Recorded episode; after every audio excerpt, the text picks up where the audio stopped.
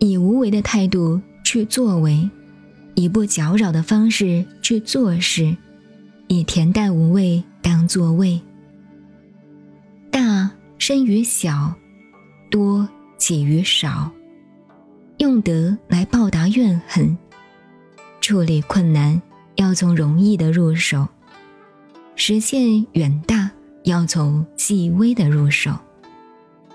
天下的难事必定从容易的做起，天下的大事必定从细微的做起。所以，有道的人始终不自以为大，因此能成就大的事情。